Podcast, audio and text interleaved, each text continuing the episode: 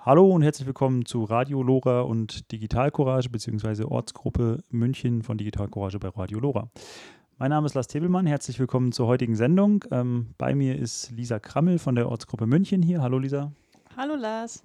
Schön, dass du da bist. Ähm, ja, wir haben vor einem Jahr schon mal eine Sendung gehabt und das wird heute auch Thema des Ganzen sein. Also nochmal eine Revue.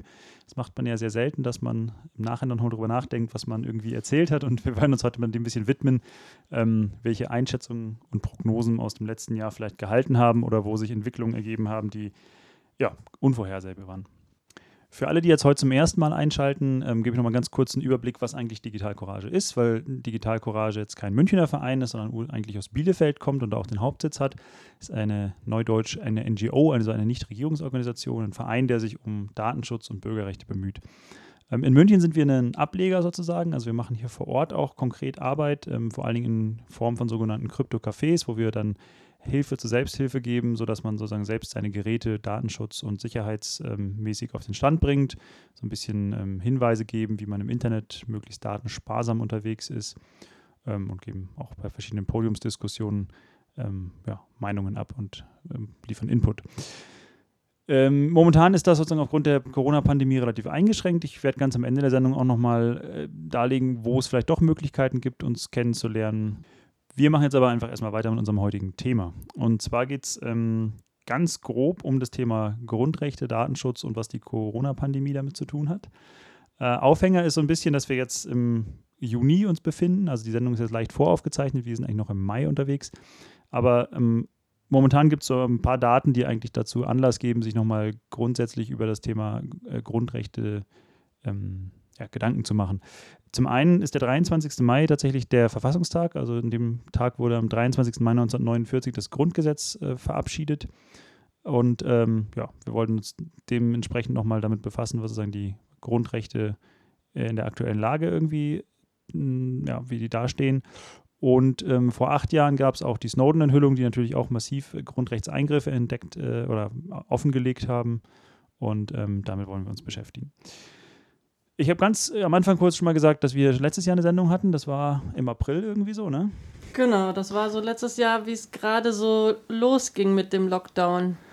Ja, ich, ich, erinnere mich dunkel. Also wir, es war gerade zwei, zwei, drei Wochen Lockdown und wir haben damals äh, gesagt, ja, mal schauen, hoffen wir, dass es noch so drei, vier Wochen geht und dann wäre ja schon noch lange. Wir haben uns jetzt gerade die Sendung nochmal angehört und wir hatten schon eine sehr naive Vorstellung, wie lange das wohl dauern wird. Ja.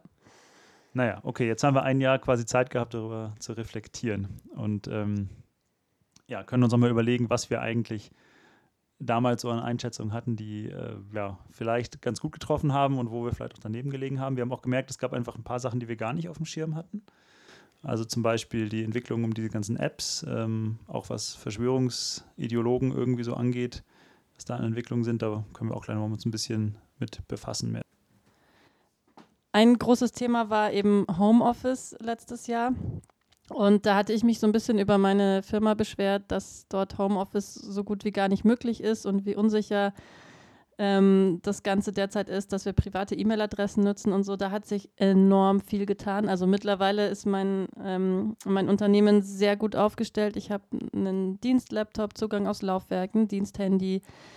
Ähm, ich kann eigentlich völlig autark von zu Hause aus arbeiten. Wir haben auch ein, äh, mittlerweile ein Programm eingekauft, mit dem wir ähm, Videokonferenzen machen können und Dokumente teilen. Und ob das jetzt alles so datenschutzsicher ist, ähm, ja, ist die Frage.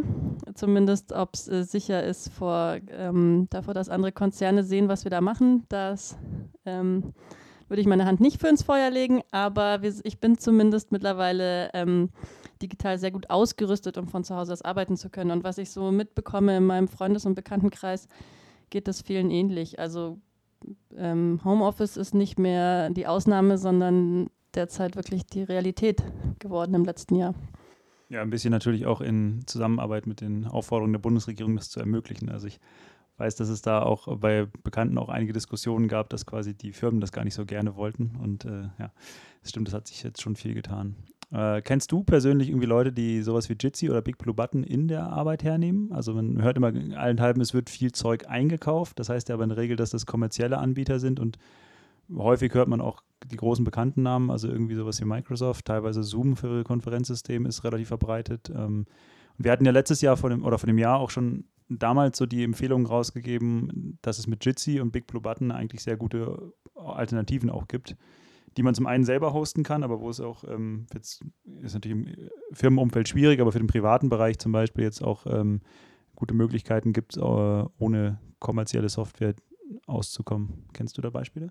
Also zum Beispiel hat sich unser ähm, Studierenden-Stammtisch mittlerweile halt auch ins Digitale verschoben. Und da hatten wir jetzt auch mal Jitsi genutzt und das hat auch super funktioniert. Also wir haben ja vor einem Jahr noch behauptet, naja, Jitsi ähm, ist super cool, aber es funktioniert nur mit zwei bis drei Leuten in der Leitung. Also ich habe jetzt auch schon Jitsi-Konferenzen mit zwölf Leuten in der Leitung oder ein paar mehr ähm, miterlebt und das hat super funktioniert. Also ich glaube, die Systeme werden da auch besser und sind besser geworden. Okay, ja, das deckt sich auch mit meiner Erfahrung. Also ich habe, äh, also bei Jitsi habe ich tatsächlich, nehmen wir selbst auf der Arbeit her und da sind wir tatsächlich bis zu 20 Leute und das funktioniert sehr locker und flüssig. Ähm, genau.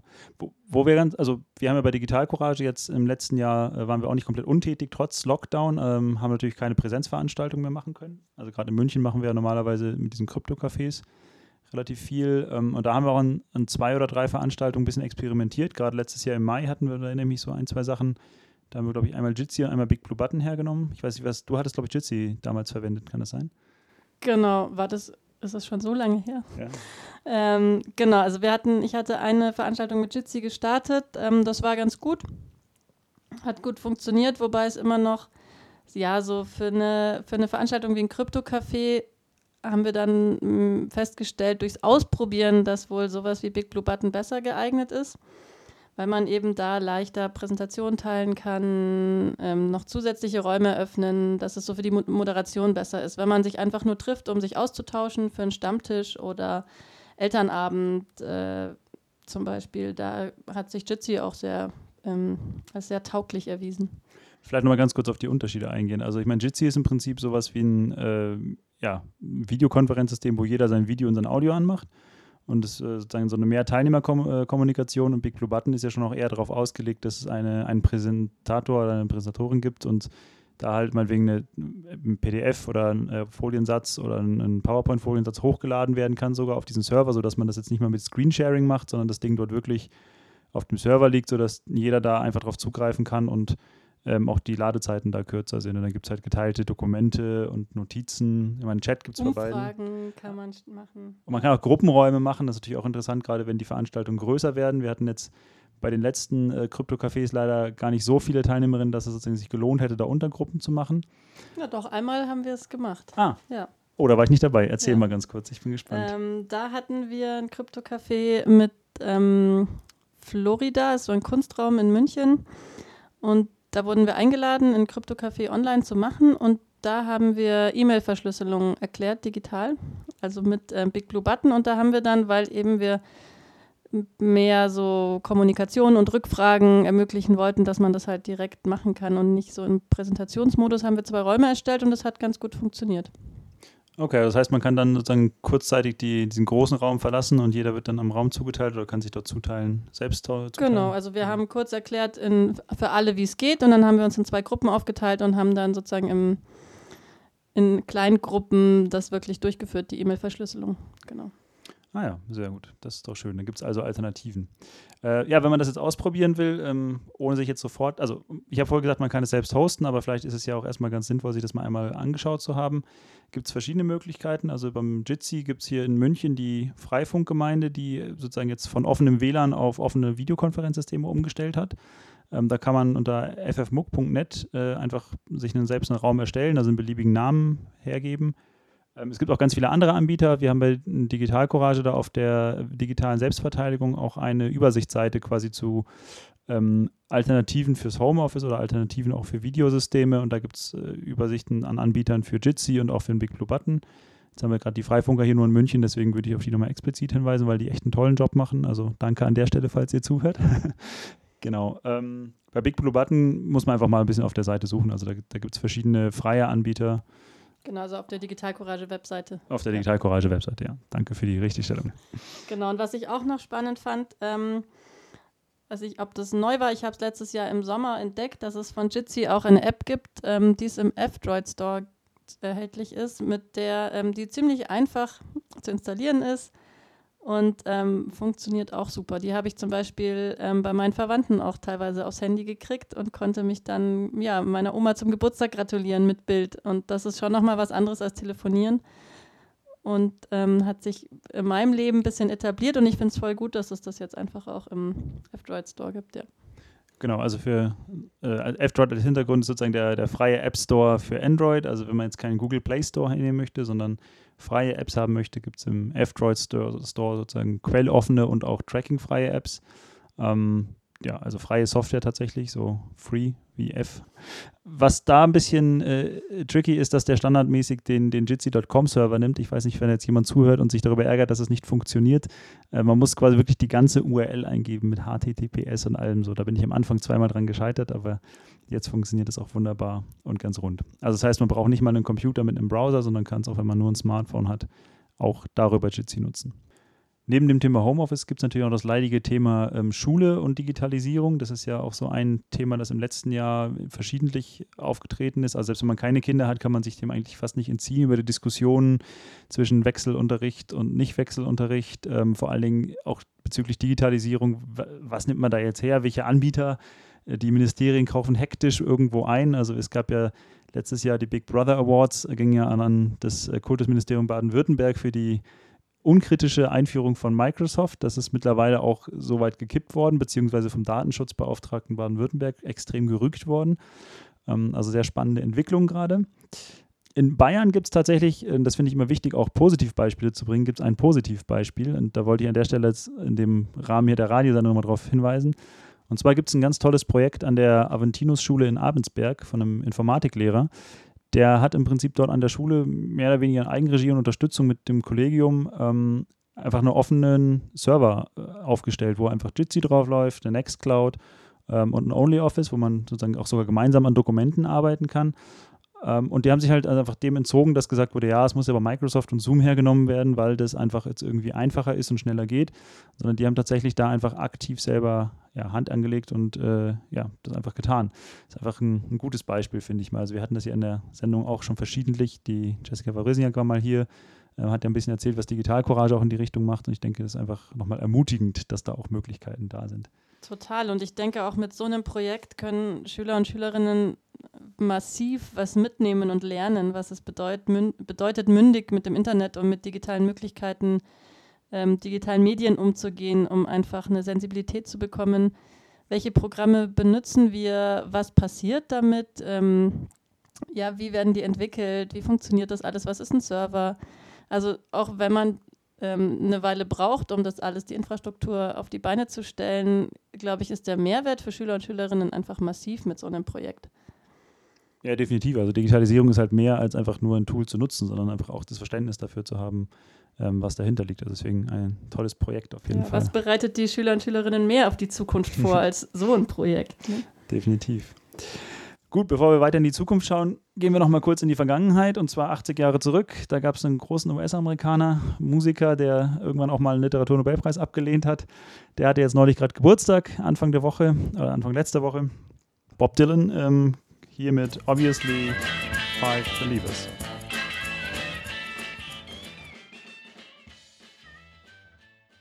Lora München auf der 92.4. Ja, nachdem wir jetzt die Arbeitswelt und die Schule abgearbeitet haben, sind wir so ein bisschen im Alltag angekommen. Ähm, wir haben neulich mal ein bisschen diskutiert oder einfach darüber, wie sich schnell, wie schnell sich so Gewöhnungseffekte einstellen irgendwie, ne? Was so Registrierung und Datenabgabe angeht. Ähm, hast du Beispiele? Ja, ja, mittlerweile ist es ja total normal und ja, natürlich, am Anfang habe ich ein bisschen gezuckt und so gedacht, okay, muss ich jetzt wirklich ähm, meine Daten da lassen, wenn ich einen Kaffee trinken gehe? Am Anfang hat man das ja auch irgendwie noch nicht so ernst genommen und hat dann auf dem Papierzettel irgendwas geschrieben. Ähm, und mittlerweile ist, läuft das Ganze ja auch schon digital ab. Also man registriert sich, um beim Baumarkt einzukaufen. Man ähm, mit diesem Call and Collect eigentlich überall im Biergarten. Ähm, jetzt darf man dann vielleicht mal wieder ins Kino gehen. Egal, wo man einkauft, Überall ähm, meldet man sich vorher an und hinterlässt komplett alle Daten, Telefonnummer, E-Mail-Adresse. Teilweise muss man die E-Mail-Adresse angeben, weil man darauf ähm, eine Bestätigung schickt, die man dann vorzeigen muss. Also man kommt auch kaum drum rum. Das finde ich tatsächlich spannend bei diesen Schnelltestzentren. Also dass man ja quasi durch Schnelltests sich jetzt freitestet für was auch immer oder möglichst testen sollte. Ähm, und da ja zwangsläufig aber jedes Mal komplett die Daten angibt und zwar bei jedem Schnelltestzentrum wieder von neuem. Also da steckt ja nicht irgendwie ein Anbieter dahinter oder eine Infrastruktur in irgendeiner Form, sondern das sind, also ich war gestern in dem Wirtshaus testen, ja. Die hatten halt irgendwie sich überlegt, jetzt können sie nichts mehr verkaufen, machen dann einfach jetzt machen Corona-Schnelltests, aber die werden ja hundertprozentig keine eigene IT-Infrastruktur haben. Also das heißt, da ist vollkommen unklar eigentlich, was, was dahinter steckt. Also ich werd, mag denen jetzt nichts Böses unterstellen, aber sozusagen ist ein bisschen mulmiges Gefühl. Also jahrelang äh, guckt man im Internet auf jeder Seite, wo man quasi seine Daten rausrückt oder wo man es halt nicht tut. Und irgendwie dadurch, dass man jetzt so ein bisschen diese, das haben wir im letzten Jahr übrigens auch gesagt, diese äh, Gesundheit gegen äh, Freiheitsrechte vielleicht auch austauscht oder Gesundheit gegen Datenschutz so gegenüberstellt ähm, oder genau, ver verbinden muss. Spannend, weil man sich genau da auch mal überlegt, also klar wollen wir nicht dieses Virus weiter verbreiten und wollen ähm, sinnvoll was tun, um uns irgendwie Abstand zu halten und so weiter, aber da ist natürlich schon die Frage, wie sinnvoll das auch ist und wie viel das dann letztendlich bringt, dass jedes Geschäft, in dem ich einkaufe, meine Daten hat. Also keine Ahnung, wenn ich jetzt in einem Supermarkt oder nicht in einem Supermarkt, da muss man keine Daten hergeben, im Baumarkt einkaufen gehe, ähm, die Abstände einhalte und eine Woche später kommt raus, an dem Tag, an dem ich da war, war wohl auch jemand da, ähm, der Corona hatte. Also was bringt es denn wirklich, um das Infektionsgeschehen zu stoppen, dass jetzt alle sämtliche Daten von allen Kunden und Kundinnen sammeln müssen. Also nur um es mal klar zu sagen, ich würde nicht davon ausgehen, dass da Daten missbraucht werden. Es geht mir tatsächlich, also mir geht es jetzt äh, tatsächlich an, dem, an, der Stelle um den, diesen Gewöhnungseffekt, also dass man irgendwie auf einmal sehr schnell bereitwillig oder bereitwillig Daten rausgibt, wo man vorher vielleicht vor dieser Pandemie irgendwie gesagt hätte, Entschuldigung ich will hier einkaufen, warum sollte ich jetzt, also da hat man keine Kundenkarte bei dem Laden abgeschlossen, weil man halt nicht wollte, dass die wissen, wann man wie einkauft. Ähm, ich meine, de facto wissen jetzt die Läden das ja auch nicht, aber es ist irgendwie einfach so ein, ich finde es einfach interessant. Dass sozusagen ja, du musst deine Daten hergeben, um deine Grundrechte und deine Bewegungsfreiheit ähm, haben zu können. Wobei ein Unterschied besteht, ob ich eine Kundenkarte äh, mache, mit der sozusagen dieses Unternehmen auch Interesse daran hat, diese Daten auszuwerten oder ob ich diese Daten hinterlege, die im Zweifelsfall halt eventuell hergenommen werden. Genau, aber ich darf nicht in bestimmten Geschäften einkaufen, wenn ich meine Daten nicht hergebe jetzt. Okay, ja, das stimmt. Aber äh, trotzdem, also mir geht es sozusagen um, um den Verarbeitungsschritt danach auch. Also bezüglich jetzt Datenschutz Egal, auch. Wie er verarbeitet wird, genau. Es werden Plattformen geschaffen, um Daten zu sammeln. Also am Anfang ziemlich viel auf Papier, mittlerweile immer mehr digital. Und die Menschen werden trainiert dazu, einfach sich anzumelden und vor ihre Daten abzugeben. Okay, bei dem, Tra bei dem Trainingseffekt bin ich definitiv bei dir. Also mir ging es jetzt nur darum, sozusagen jetzt klar zu machen, wenn ich in den Baumarkt gehe, dann nimmt der Baumarkt nicht die Daten ja, her, okay, um sie äh, da irgendwas Verrücktes mit zu tun. Äh, das würde ich denen jetzt nicht äh, zutrauen, sage ich jetzt mal. Also ist nicht von auszugehen, denke ich. Nur dieser Punkt, dass ich sozusagen einfach mental jetzt irgendwie mich so umgestellt habe von, also ich würde niemals bei einem Einkauf irgendwie ohne Grund meine Daten abgeben zu, okay, ich möchte jetzt einkaufen, da muss ich wohl irgendwie Daten mal angeben. Was auch immer nachher mit diesen Daten passiert, das ist sozusagen, finde ich, diesen mental irgendwie diesen spannenden Effekt, der irgendwie nach einem Jahr Pandemie sich so ziemlich langsam eingeschlichen hat. Also ich war am Anfang auch immer ganz skeptisch, irgendwie in, irgendwo jetzt, letztes Jahr ging ja teilweise im Sommer dann Biergarten, du dann irgendwie mit einem Zettel was unterschreiben wolltest, dachte ich auch immer so, also wie blöd, das ist ja auch, kann keiner wirklich kontrollieren, wer da jetzt das irgendwie, was da reingeschrieben wird. Das war ja auch teilweise wirklich ein Problem, dass die Leute da einfach alles Mögliche reingeschrieben haben, ohne dass es einen Effekt hatte nachher. Aber die, also du hast den richtigen Punkt schon aufgemacht. Also die, die Gesundheitsämter müssen ja eigentlich in der Lage sein, auch mit diesen Daten was anzufangen, wenn es dann im Zweifelsfall irgendwo eine Infektion gibt. Und ich denke, da ja, ist es irgendwie sehr fraglich. Also gerade wenn ich in einem riesen, riesen Baumarkt bin und ich war zufällig zur gleichen Uhrzeit in dem Laden drin, wenn halt irgendein Infizierter da rumläuft, ist halt auch die Frage, hat das wirklich jetzt einen Effekt auf die Ansteckung? Oder ist das größere Problem nicht eigentlich, dass ich danach in die U-Bahn steige und wahrscheinlich mit irgendwie 100 anderen Leuten äh, rumlaufe? Ja? ja?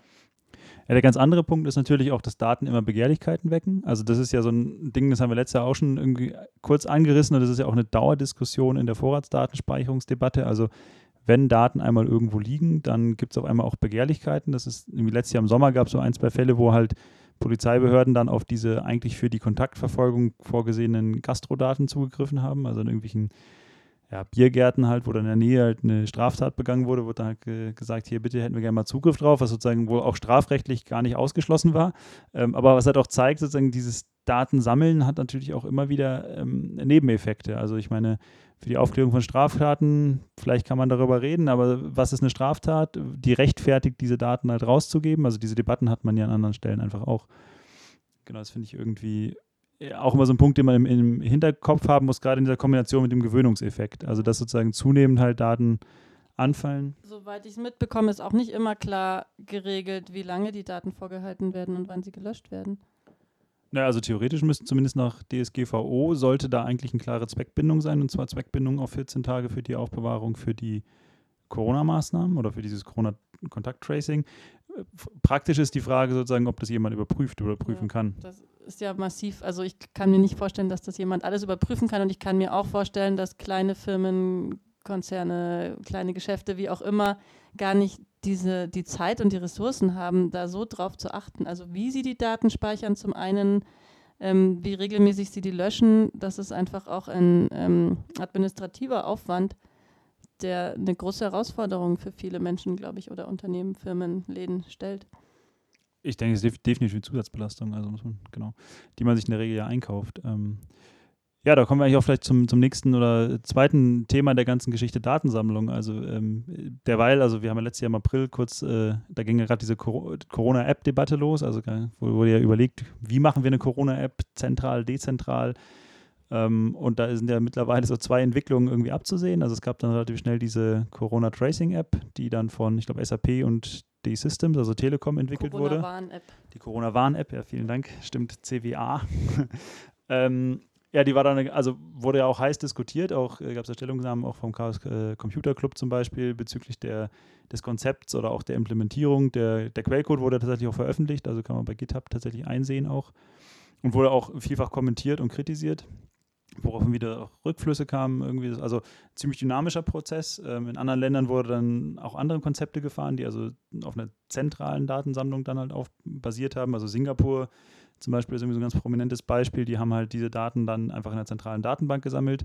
Und ich glaube, dreiviertel Jahr später hat dann auch die Polizei den Zugriff drauf bekommen. Also da sind wir genau bei diesem Thema wieder. Ja. Warum wir in Deutschland halt auch aus guten Gründen halt ein bisschen länger gebraucht haben, diese App zu entwickeln. Oder wir, aber sozusagen, warum diese Entwicklung ja, dann gedauert hat auch ähm, mal unabhängig ein bisschen davon dem Ergebnis. Und klar gibt es viel zu kritisieren, aber ich fand diesen Diskussionsprozess extrem spannend. Also die Debatte, wo auch ähm, Personen aus dem Kreis vom Chaos Computer Club ähm, befragt wurden und in der Tagesschau gesprochen haben. Und das war einfach ein Thema, das sehr breit, fand ich, für meine Verhältnisse diskutiert wurde in der gesamten Gesellschaft, auch in den normalen Medien. Ähm, ja, fand ich sehr spannend. Mhm.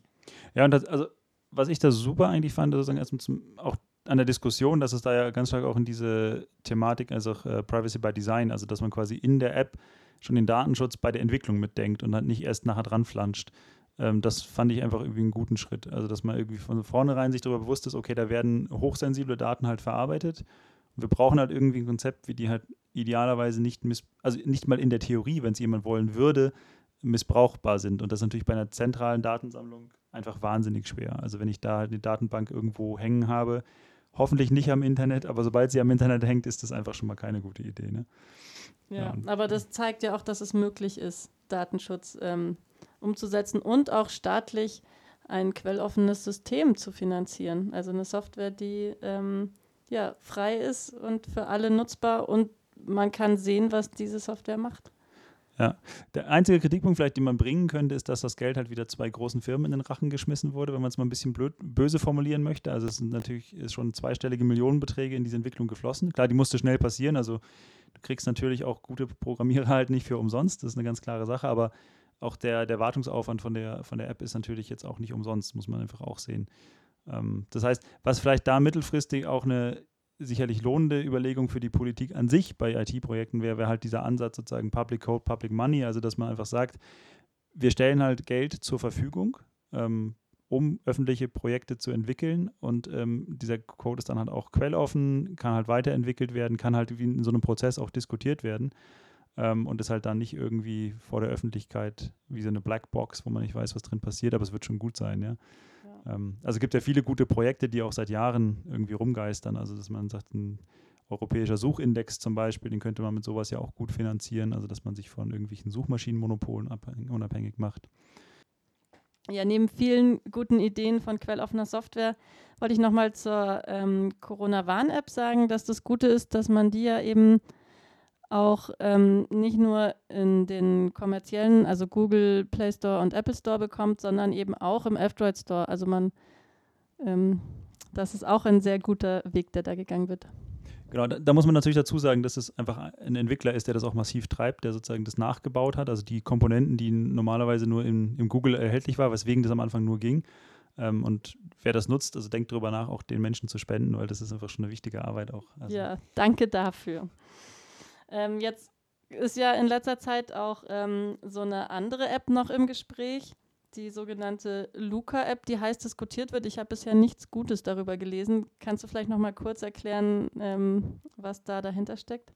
Ja, das, also ich denke, prinzipiell stecken da mehrere Aspekte dahinter. Also das eine Problem ist, dass es wieder ein zentraler Ansatz ist, also was wir gerade schon diskutiert haben. Die Daten werden halt nicht auf äh, Nutzerinnen-Endgeräten gespeichert. Also ich habe halt bei der Corona-Warn-App im Prinzip diese Kontakt-IDs, mit denen ich irgendwie in Kontakt war, die liegen halt bei mir lokal und da kommt auch keiner ran. Ne? Da weiß niemand, wo ich mich wie aufgehalten habe. Und bei der Luca-App ist es genau der andere Ansatz. Also du kannst halt irgendwie sagen, hier in meinem Café kannst du halt herkommen, kannst du halt äh, deinen Kaffee trinken und jetzt scannst du bitte diesen QR-Code und dann wird aber an einen zentralen Server gemeldet, ja, du warst ein Kaffee trinken.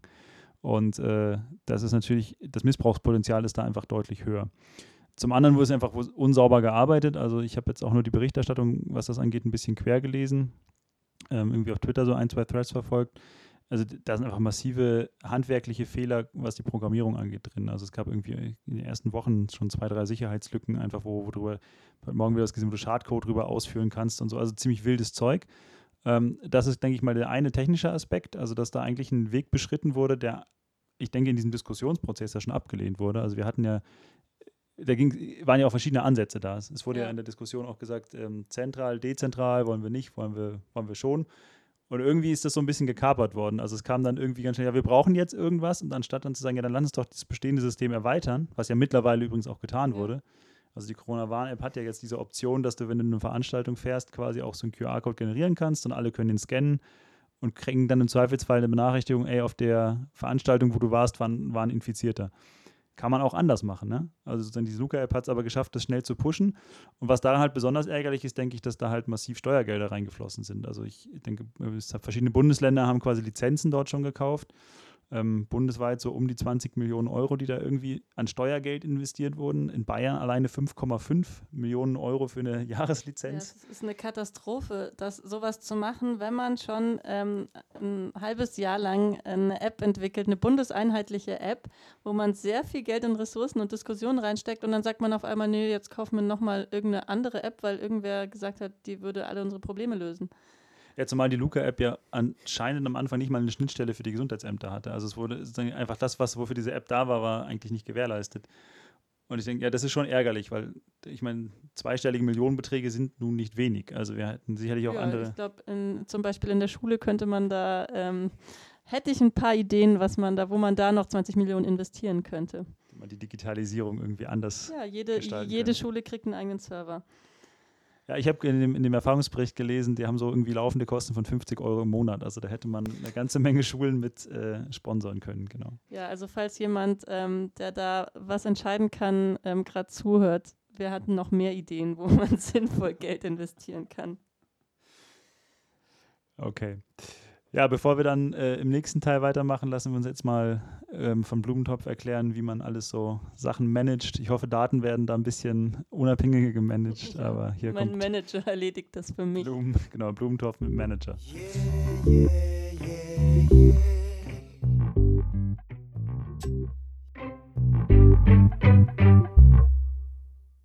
wir leben ja jetzt in diesem Zustand mit eingeschränkten Grundrechten schon über ein Jahr. Und in unserer letzten Sendung, also letztes Jahr im April, waren wir ziemlich schockiert davon, wie unsere Grundrechte eingeschränkt werden.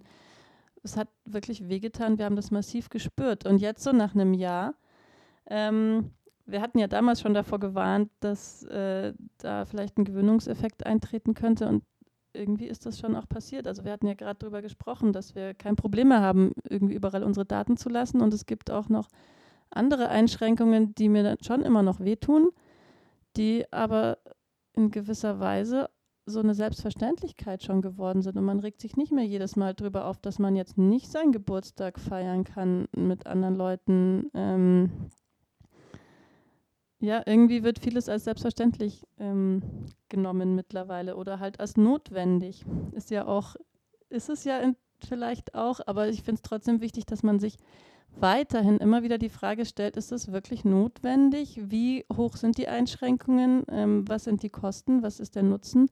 Und darüber müssen wir weiter und weiter diskutieren. Das ist, ähm, finde ich, an dieser Stelle sehr wichtig. Also, wo ich es irgendwie am, am, stärksten gemerkt habe, ich habe irgendwie Ausgangssperren, kenne ich immer nur so aus irgendwelchen Kriegsfilmen oder Erzählungen irgendwie. Also, das sozusagen wirklich man nicht auf die Straße gehen darf eigentlich. Also es wurde ja jetzt nicht massiv mit Gewalt durchgesetzt, aber es waren schon irgendwie, also in München zum Beispiel gab es auch Polizeikontrollen durchaus. Also ich kenne auch Leute, die kontrolliert wurden wirklich. Ähm, und das fand ich einfach, also war eine, eine krasse Erfahrung, aber jetzt, äh, ich weiß gar nicht, ich habe irgendwann auch den Überblick verloren. Also ich bin einfach irgendwann dann nicht mehr nach 9 Uhr aus dem Haus gegangen, weil gab ja eh nichts zu tun. Ähm, das ist natürlich auch die persönliche Lage. Da mag es natürlich jetzt auch Menschen geben, die da irgendwie raus müssen, weil sie arbeiten oder weil sie einfach auch, keine Ahnung, gerne abends joggen gehen oder sowas. Und das ist natürlich dann schon äh, ein Stressfaktor irgendwie auch. Ähm, aber das ist nochmal, um das zu unterstreichen, dass da auch so ein Gewöhnungseffekt eintritt. Also sozusagen irgendwann vergisst es, guckt man gar nicht mehr genau drauf, weil ist eh klar, wahrscheinlich ist Ausgangssperre und ja, weiß ich auch nicht. Genau, ja. Oder man wundert sich, wie ein, äh, ein Freund von äh, mir, der dann irgendwie abends um 10 joggen ging und mir am nächsten Tag erzählt, ja super, da war nichts los im Westpark, der hat sich schon gewundert. der hat es dann in die andere Richtung irgendwie vergessen. Ähm, genau, ja. Also das ist irgendwie tatsächlich ja, ein interessanter werden, Aspekt. Ich meine, da über die Ausgangssperren wurde ja auch viel diskutiert. Ähm, trotzdem sind sie dann ähm, bestehen geblieben und das finde ich auch ähm, irgendwo, ja, was heißt bedenklich, aber ich frage mich einfach, wo ist der Nutzen davon? Das wurde auch diskutiert, anscheinend wurde entschieden, es bringt sehr viel. Es wurde sich wohl auf eine Studie berufen, ähm, die gesagt hat, ähm, oder zeigen konnte, dass eine Ausgangssperre sehr viel bringt. Ja, da ist auch wieder die Frage, welche Studien zieht man heran, worauf, von wem lässt man sich beraten? Will ich jetzt konkret oder kann ich? Ich bin da jetzt auch nicht so drin, dass ich da so viel dazu sagen kann, aber ich denke, es braucht für jede einzelne Grundrechtseinschränkung eine Diskussion und das muss abgewogen werden. Und nur weil man jetzt noch eine Möglichkeit sucht, um die Zahlen zu senken oder offiziell noch eine Einschränkung, damit man sagen kann, was tut, man tut etwas, finde ich extrem gefährlich auf Kosten ja, unserer Grundrechte, die sehr wichtig sind und eben Basis unserer Demokratie. Ja, ich denke, also wo man tatsächlich aufpassen muss, ist, ist, ist es ja keine einfache Frage. Das ist ja gerade das, was eigentlich auch eine Diskussion erfordert. Also es gibt ja hier kein richtig oder falsch vermutlich. Also ähm, jetzt einfach zu sagen, wir machen gar nichts, das wurde ja am auch stark diskutiert, äh, ist vielleicht ist sicherlich auch der falsche Weg, aber äh, ich denke, einen anderen Aspekt, den wir einfach vor dem Jahr noch gar nicht irgendwie kommen haben, sehen äh, haben, ist eigentlich dieser Effekt von diesen Verschwörungsideologien. Also, dass ja massiv in dieser ganzen Querdenken-Szene ähm, einfach sich so, so, ja, so ein Widerstand bündelt und sobald du halt selber irgendwie eine, eine, Diskussion über die Maßnahmen anfängst, gibt irgendwie so ein Ab muss man sich erstmal distanzieren, also erstmal so ein Abwehreffekt. Also ich habe das einfach auch noch nicht mit einem Freund bemerkt, der einfach sagen wollte, dass ihn diese Grund, diese, diese Maßnahmen nerven in irgendeiner Form und den Satz begann mit, ja, also ich negiere ja nicht, dass es Corona gibt, aber so. Also das war einfach, äh, und er hat dann auch nichts gesagt, was, also der steht dieser Ideologie nicht nah, aber es ist einfach, dass man sozusagen erstmal klar machen muss, also ich möchte jetzt eigentlich nur mal mich darüber unterhalten, ob das über alles so sinnvoll ist, äh, ohne jetzt sozusagen abzus abzusprechen, dass wir was tun müssen. Das finde ich einfach interessant. Und das ist irgendwie für eine Diskussion, finde ich, also ist irgendwie auch eine Gefahr, also die ich da sehe, ist einfach nicht zuträglich. Also dieses Diskussionsklima ist da nicht offen, weil du quasi immer die Gefahr hast, dass du dich dann irgendeine Nähe begibst, in der du eigentlich gar nicht sein möchtest und der du dich auch nicht zugehörig fühlst. Total. Und damit wird ja auch jede Kritik irgendwie oft schon im Keim erstickt. Also es, oder es wird einem sehr schwierig gemacht, eine konstruktive Kritik zu äußern. Das haben wir letztes Jahr irgendwie noch gar nicht auf dem Schirm gehabt gefühlt. Also da war einfach eine Angst da auch, dass Grundrechte eingeschränkt werden. Und ja, man konnte auch noch offen sagen, ähm, ja, ich habe da Probleme mit und das und das stört mich und da ähm, sehe ich Gefahren. Und das wurde auch viel diskutiert und es gab auch sehr viele kritische Artikel in allen möglichen Medien. Und ähm, auf einmal gab es eben so eine Wende dazu, dass man sich ständig, also vor Kollegen, Kolleginnen, allen Menschen, mit denen man gesprochen hat, immer gleich so überlegt wurde, ähm, ist das jetzt ein Verschwörungstheoretiker, der oder die hat irgendwas gesagt, dass sie das und das nicht so toll findet? Glaubt sie jetzt, Corona gibt es nicht? Und ähm, wurde dann auch teilweise so ins Lächerliche gezogen. Und das ist schon eine massive Gefahr, wie du auch sagst. Also, dass auch Kritik nicht ernst genommen wird und dass man sich immer, es ist schwierig, klar ist Corona da und äh, der Virus ist irgendwo auch real und je mehr, je länger finde ich, das Ganze jetzt schon geht, umso mehr Leute kennt man auch, die da wirklich von betroffen waren oder teilweise auch gestorben sind. Und das ist einfach, damit ist nicht zu spaßen. Aber auch komisch, dass man das immer wieder betonen muss, um überhaupt Kritik an den Maßnahmen ähm, äußern zu können. Und jetzt ist ja auch Wahlkampfjahr.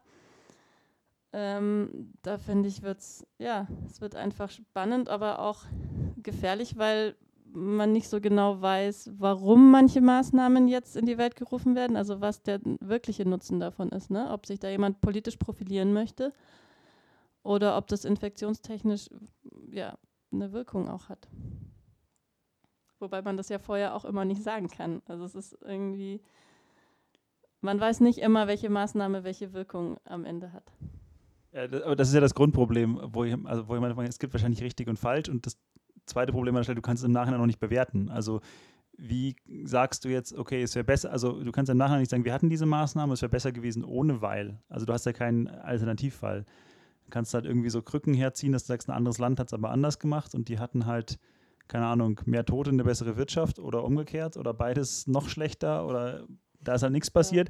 Dann sagt der Nächste wieder, ja, aber das ist eine ganz andere Bevölkerungsstruktur oder die hatten halt irgendwie dann diesen Virus noch nicht da zu der Zeit und das ist gar nicht vergleichbar und so. Also das Schutz ja selbst, gibt es ja wissenschaftliche Studien, die sich da schwer, also die immer wieder darauf hinweisen, dass diese Vergleichbarkeit einfach schwer zu machen ist. Und deswegen wird man da wahrscheinlich retrospektiv auch nie zu einem Punkt kommen, wo man sagt, ja, das war jetzt weiß ich, die haben jetzt alles richtig gemacht oder das und das war falsch oder das und das war komplett richtig. Aber ich weiß nicht, ich würde mir auch wünschen, dass da einfach noch ein bisschen kontroversere Diskussionen geführt werden. Also man ja man und auch einfach andere Meinungen zugelassen werden können. Ja. Also ohne dass man ähm, gleich in eine Ecke von Corona-Leugnern gestellt wird oder sich davor rechtfertigen muss, dass man oder davon distanzieren muss, ähm, dass alle Meinungen gehört werden und ähm, dass man da einen offenen Diskurs führen kann.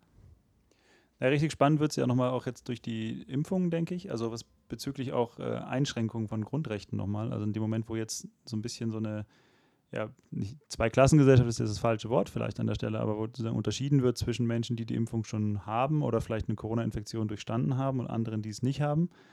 Ähm, bezüglich sozusagen Möglichkeiten, die, wie du dich im öffentlichen Leben bewegen kannst, wird es natürlich auch wieder Diskussionen geben. Ist das jetzt der richtige Weg?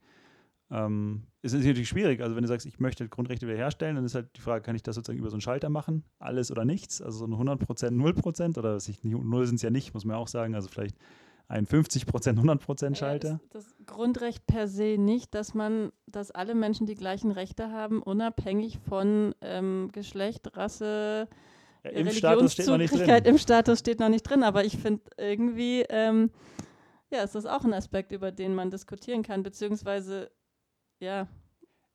Absolut, das ist ja genau der Punkt, den ich gerade aufmachen will. Also sagst du dann, weil noch, also wenn wir jetzt aufmachen würden für alle, dann hätten wir ein Problem, also machen wir für gar keinen auf? Oder sagst du, okay, wir müssen die, wir versuchen das graduell wieder herzustellen und sagen, nach und nach werden ja auch immer mehr Leute diesen Impfstatus haben oder halt irgendwie die Corona-Infektion durchlebt haben. Das heißt, es wird sozusagen über einen gewissen Zeitversatz dann irgendwann eh wieder so sein, dass alles, was auch immer alles dann ist, äh, wieder normal, was auch immer normal dann ist, ist. Aber ähm, es ist, glaube ich, einfach ein bisschen eine, eine, Grundfrage auch, wie man da vorgeht.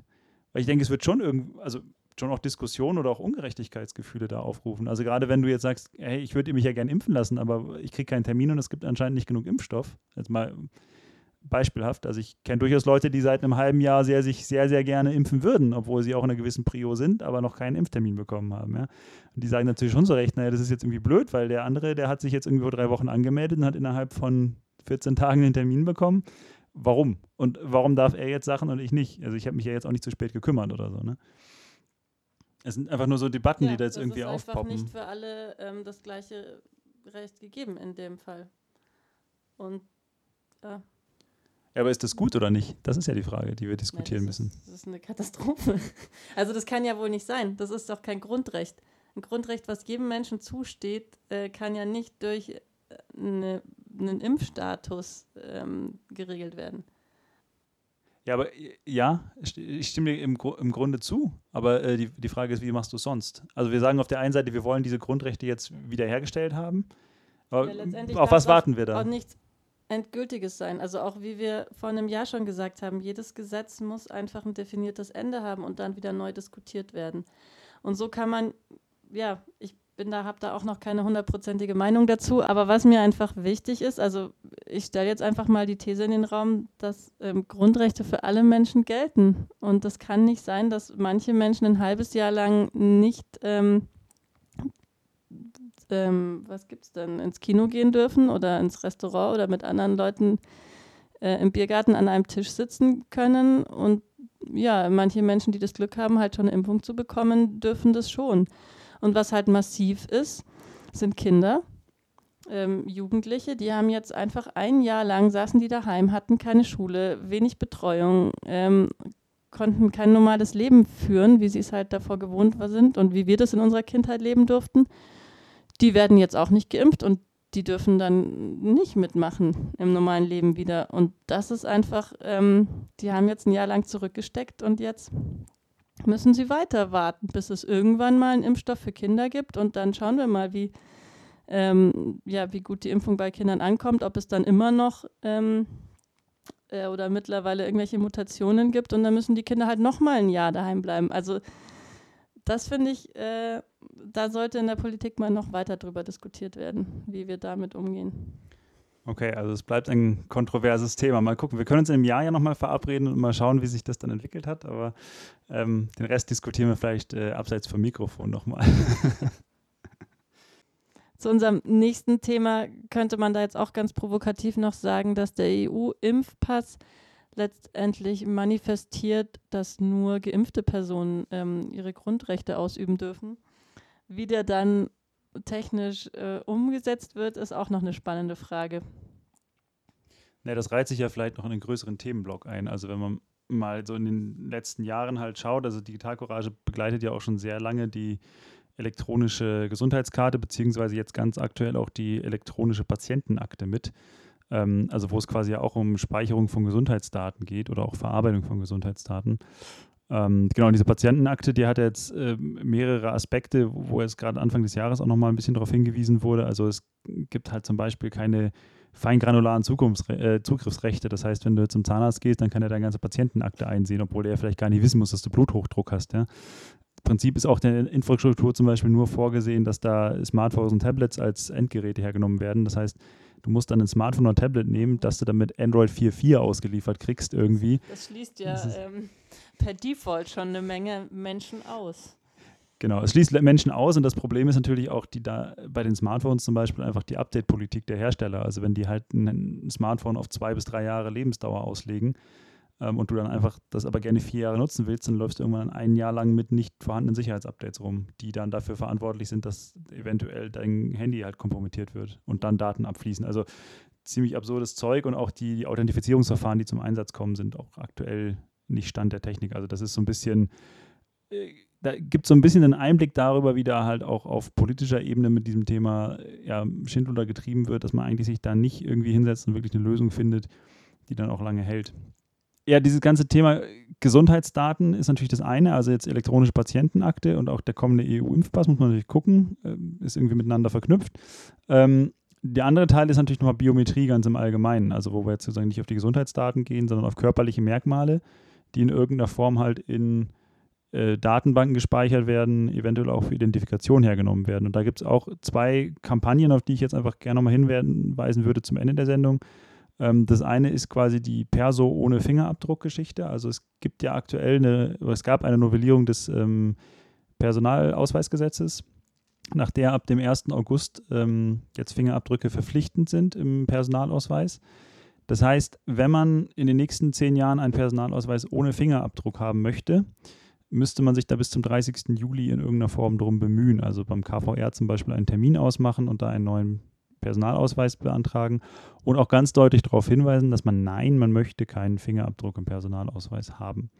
Ähm, das kann je nach Sachbearbeiter zu einer längeren Diskussion führen, sind so die Erfahrungen, aber im Wesentlichen gibt es bis zum 30. Juli ähm, keine, keine Verpflichtung dazu. Ich sage 30. Juli, weil der 31. ein Samstag ist, also da kann man dann vom KVR stehen und tun, was man möchte. Es ist zwar noch Juli, aber es wird dort nichts passieren. Ähm, genau, das heißt, es sollte man sich jetzt einfach, wenn man da Skepsis hat, ob der Fingerabdruck in einen Personalausweis gehört und was mit diesen Daten, die dann da ja auch irgendwo gespeichert werden, passiert, ähm, sollte man sozusagen sich jetzt da rechtzeitig drum kümmern. Ähm, die andere Geschichte ist, dass äh, nochmal ein Thema, das Biometrie viel, im, im viel größeren Rahmen nochmal be, äh, betrifft, ist eigentlich die Reclaim Your Face-Kampagne, die Digital Courage aktuell mit 40 weiteren Organisationen auf EU-Level unterstützt. Da geht es eigentlich darum, dass ähm, keine biometrischen Merkmale zum Beispiel für Videoüberwachungssysteme und sowas ähm, gespeichert werden und ausgewertet werden. Also wir wollen eigentlich nicht, dass Biometrie in, in, Videoerkennung jetzt zum Standard wird und Leute da quasi sozusagen auch über verschiedene Videos trackbar sind und so. Also das ist natürlich ein massiver Eingriff. Und Biometrie, äh, nur um das vielleicht nochmal klar zu machen, umfasst hier nicht nur körperliche Merkmale im Sinne von, ha, dann ziehe ich mir halt eine Cappy ins Gesicht, sondern das sind auch sowas wie Merkmale beim Gang. Also man kann Leute auch identifizieren, wie sie laufen, einfach anhand ihrer Körpergröße und sowas. Also da gibt es einfach eine ganz, ganz gute Möglichkeit, ähm, Leute voneinander zu unterscheiden. Auch digital, wie man tippt, äh, kann man, ähm, kann, wie sagt man, ein Identifikationsmerkmal sein. Ja, da sind wir fast schon wieder bei der digitalen Selbstverteidigung mit äh, Tracking-Schutz und so. Aber genau, ja, das ist im Prinzip, läuft es auf ähnliche Geschichten hinaus. Also sozusagen dein Verhalten ist quasi auch ein biometrisches Merkmal in dem Moment. Also du kannst quasi aus deiner Haut nicht raus, könnte man so sagen. Ähm, ich meine, die ganz offensichtlichen Sache, wenn du halt jetzt irgendwie natürlich dir ein Bein brichst oder so, dann läufst du anders. Ähm, aber im Wesentlichen, du hast eine gewisse Art zu gehen. Also ähm, da könnten wir jetzt ein ganz eigenes Thema draus machen. Das ist eine, eine sehr, sehr spannende Geschichte auf jeden Fall. Also wenn ihr da ähnlicher Meinung seid und äh, Biometrie im, äh, in diesen Bereichen für, für nicht gut haltet, dann geht doch einfach auf digitalcourage.de und unterstützt einfach die Kampagnen zumindest. Dann ist auch klar, dass dahinter mehr Menschen stehen. Also die ähm, Reclaim Your Face-Kampagne zum Beispiel hat das Ziel, einfach eine Million Stimmen halt innerhalb des nächsten Jahres zu sammeln. Da brauchen wir wirklich jeder Einzelne. Ähm, wenn die Sendung jetzt gefallen hat und ihr uns mal persönlich kennenlernen wollt hier in München, ähm, gibt es im Juli wieder die Möglichkeit, wir machen am 12. Juli unseren offenen Treff. Genaueres zu ähm, ja, Art der Veranstaltung, also online, offline und Uhrzeit, wird dann kurz vorher noch über die Mailingliste ähm, beziehungsweise ähm, digitalcourage.münchen.de bekannt gegeben. Da findet man auch die Möglichkeiten, sich in den Newsletter von uns einzutragen. Das ist eigentlich so ein, ein offener Treff, wo man also genauso kontroverse Diskussionen, wie wir heute gemeinsam geführt haben, führen kann und äh, uns einfach auch mal persönlich kennenlernen kann. Und hoffentlich bald können wir dann auch mal wieder gemeinsame Aktionen machen. Auf dem Weg dahin gibt es jetzt kurz nach unserer Sendung am, am Wochenende, den am 11. Juni, die Big Brother Awards, die verliehen werden.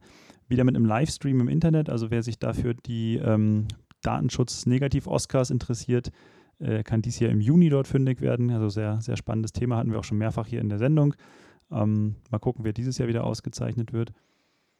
Ja, sonst muss ich sagen, war eine sehr, sehr spannende Sendung heute. Also auch kontrovers, finde ich schön, auch mal in die Diskussion zu kommen hier. Ja, hat Spaß gemacht. Ja, schön, dass du dabei warst und äh, wir, wir, sehen uns ja spätestens dann im Jahr wieder, um dann ein Update zu machen. Ja, super. Ich freue mich schon und äh, danke für die Einladung. Ja, hoffen wir, bis, bis dahin dann wieder richtig im Studio sind und nicht aus dem Home Recording. Jetzt erstmal noch einen schönen Abend und viel Spaß mit Blur und dem Song 2.